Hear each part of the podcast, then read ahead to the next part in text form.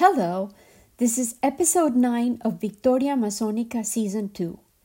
I am Lina Cuartas, and this is an episode that is particularly special to my heart. It is titled Liquid Be Me Tending to Our Sacred Seeds. Sacred seeds require tending. Today, I dare ask how have we protected our sacred seeds, women? Have we kept them safe? Have we nurtured them? Are we making sure that their value is known, ascertained, insured, and encouraged? Have we cherished them who birth, feed, clothe, hold, restore, pamper, defend, and care for? Do we feed their minds as the treasures of the rarest kind? Did we shelter their hearts when broken, patched and mended and restored their faith in love?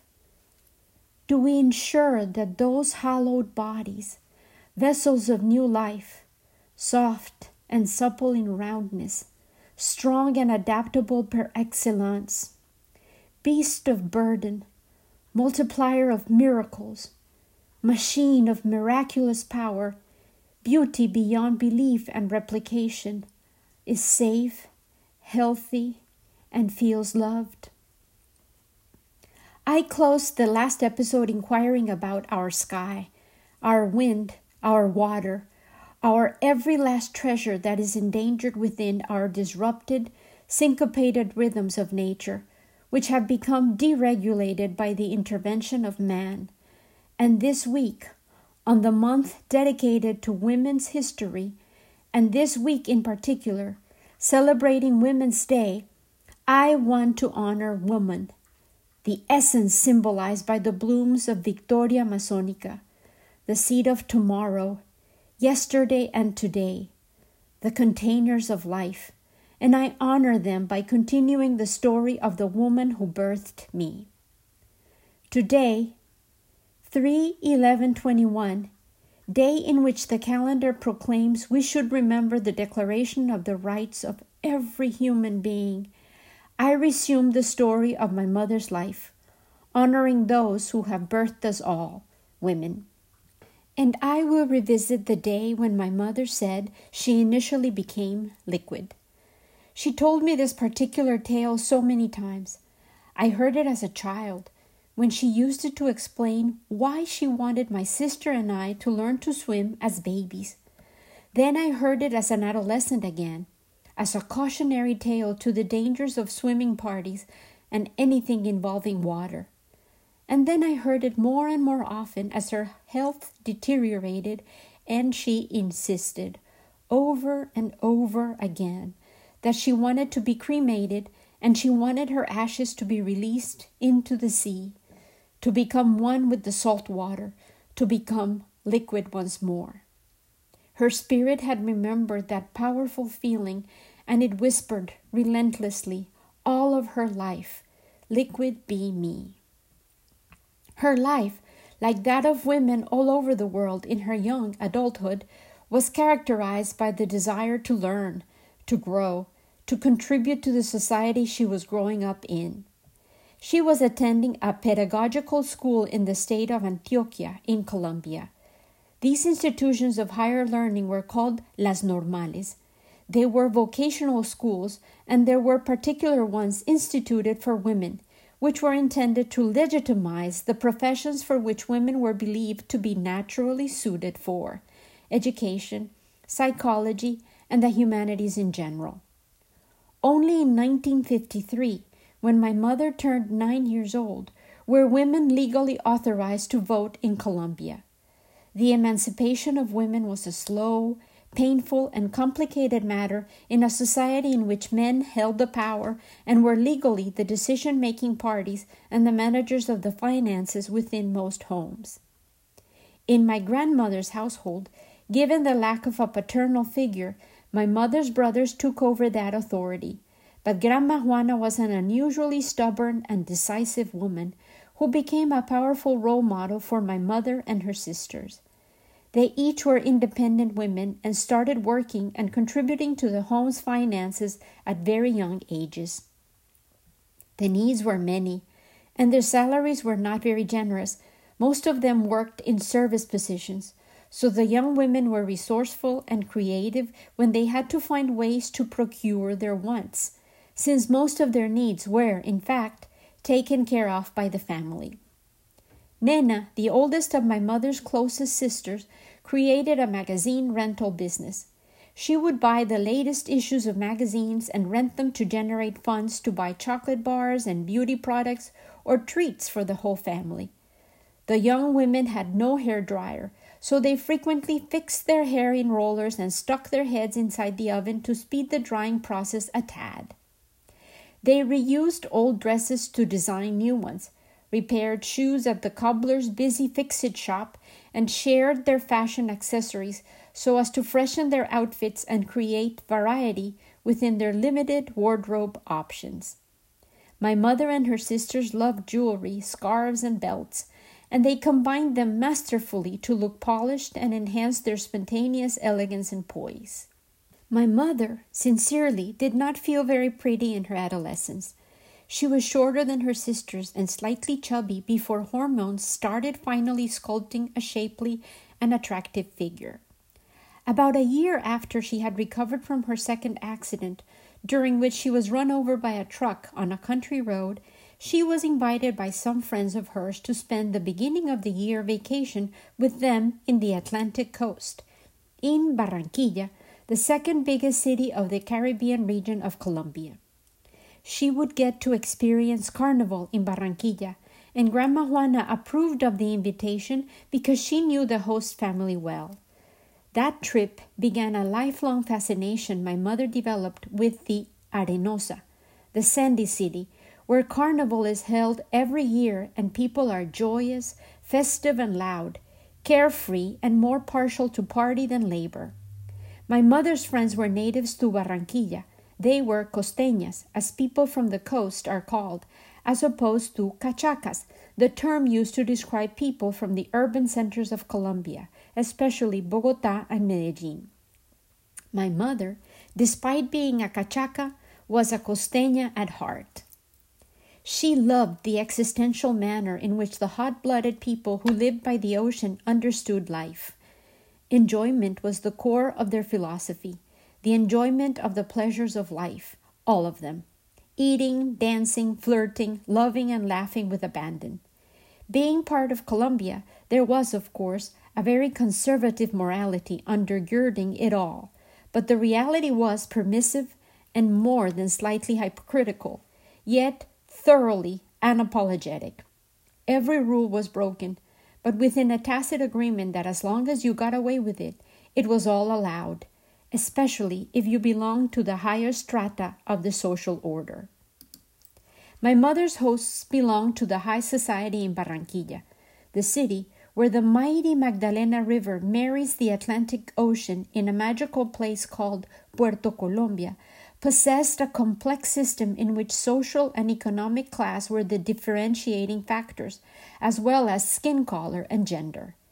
Yet, everyone did come together when it was time for carnival, despite the fact that during the festivities, the rich had their parades and fancy parties, enhanced by higher bands and scotch, and the masses had their own fun in their neighborhoods, where the streets became open air stages, kitchens, and dance floors the carnival really took over and paralyzed the whole city.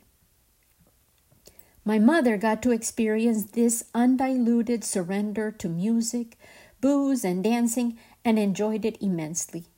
She was, however, struck by the social divisions and the clear demarcation between the races. Her friends had domestic help, and most of the people who served them were dark skinned. During her visit, they even offered her to feel free to choose one of the young boys who served at the house to boss around during her stay, asking him for anything she wanted or needed. The situation became even more confusing to her when they offered her the privilege to take him home with her when her vacation was over. This was a deeply troubling part of the vacation that made her understand how different this household was from her own. During one of the outings of her vacation, they went to a famous hotel in Barranquilla, El Prado, in which many of the important dances and events of the carnival for high society were hosted.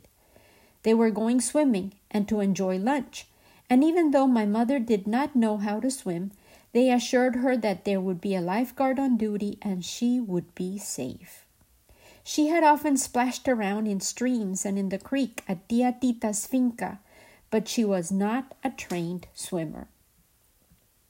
They all packed their swimsuits and their personal supplies for the day long adventure, and when they got to the hotel, the hostesses were very disappointed to see a closed sign by the pool. They decided to have brunch anyway, hoping that the pool would be open later, and hurriedly went to the dining room, hoping to enjoy the brunch buffet that was the main draw on Sundays. They enjoyed arepas de huevo, which are fried arepas with an egg fried within the dough, queso costeño, which is salty and hard white cheese, fresh fruit such as papaya, pineapple, and mango, and yuca fritters and bollos, ground corn patties steamed within corn husks, which were my mother's favorite.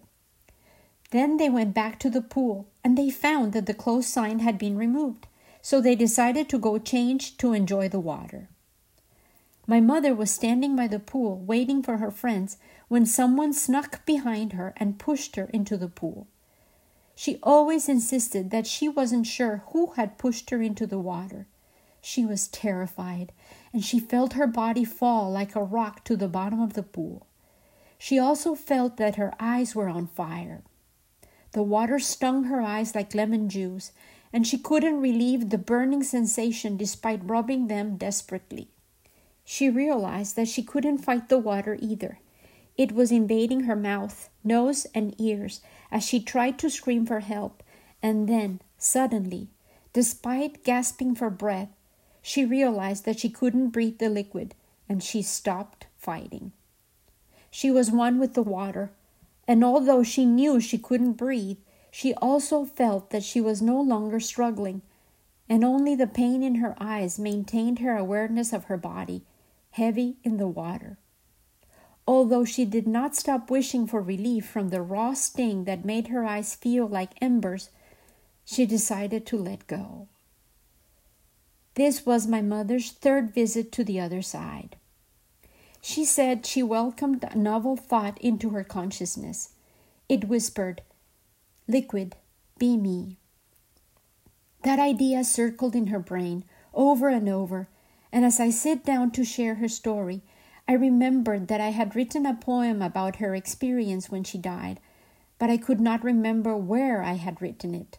I tried to finish this text last night so that I could record my episode today, but I did not manage to find the text I wanted to include in this retelling of my mother's third encounter with death. I went to sleep last night, distraught, and she visited me all night. She was in my dreams. I could see her friend's enormous house. It was a grand, open plan mansion in an elegant neighborhood in Barranquilla. The solid walls had very high ceilings, and all the rooms opened into a central garden, landscaped with fruit trees, mangoes, tamarind, guavas, and bitter oranges populated the towering trees. A fresh breeze danced along the corridors and into the rooms, which were furnished with heavy wooden pieces, and most linens were white and looked immaculate. I remember seeing my mom splashing her face with water from a porcelain set of a luscious jug and bowl which were on a dresser in the room that she seemed to be staying in. I saw her unpack her few clothes and fold them inside a drawer that was scented with almond potpourri. She laid down on the soft, large bed and went to sleep, waking up in the pool, being one with the water, and I heard her whisper, Liquid be me. I have acquired a heart of water. Liquid me catches and reflects light. I embrace, yet I don't hold on. I allow mixture and flow. I witness sinkage and enact buoyancy. I rehydrate crevices and I flood. I distill my body to remain serene in darkness, resting, understanding, allowing, containing. A heart of water, the tears flowing from my burning eyes long to be. Unbound pearls were those tears, wet, alive, fluid, forgiving, gurgling, seeking, fleeting, docile, supple, reflective, soft yet strong, supple yet brutal, meandering, cascading, gravity driven or defiant, inquisitive or quiet, curious or silent, water fulfilling or emptying, water thirst quenching, permeable, subservient or irreverent, destructive or submissive. I can be a drop of water, a tear, a wave, a puddle, a creek, a lake, a river, an ocean. I recycle, I coalesce, I hydrate, I diffuse, I resurrect. My mom was liquid, and in death, she did in fact become one with the ocean.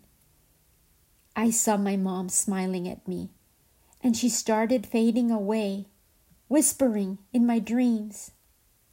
Rain falls on us all, brings life for all, believes in all.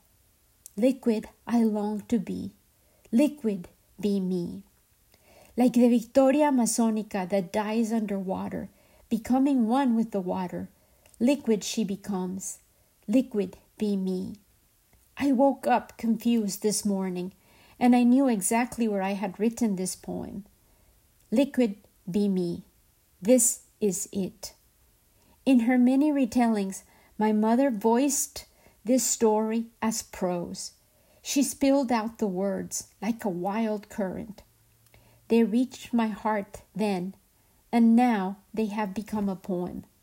From me to you, infused by my intense desire for us all to be more like water, honorable, resilient, and forgiving. Liquid be me, and you, and us all. This was an accident from which my mother says she did not want to come back. She was so at ease being one with water. She found herself once again in a hospital and was brought abruptly back. She was fine Yet she was not. She couldn't see. The pool had been closed because it was being shocked with chlorine, and although the sign had been removed, it was not yet safe for swimming. Her eyes had, in fact, been burned by the chemicals, and the next episode will reveal how she recovered her eyes, as well as a renewed vision as a result of her third accident.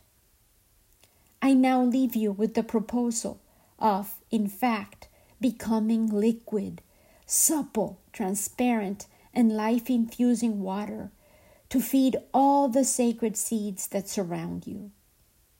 With much love and gratitude, always, Lena.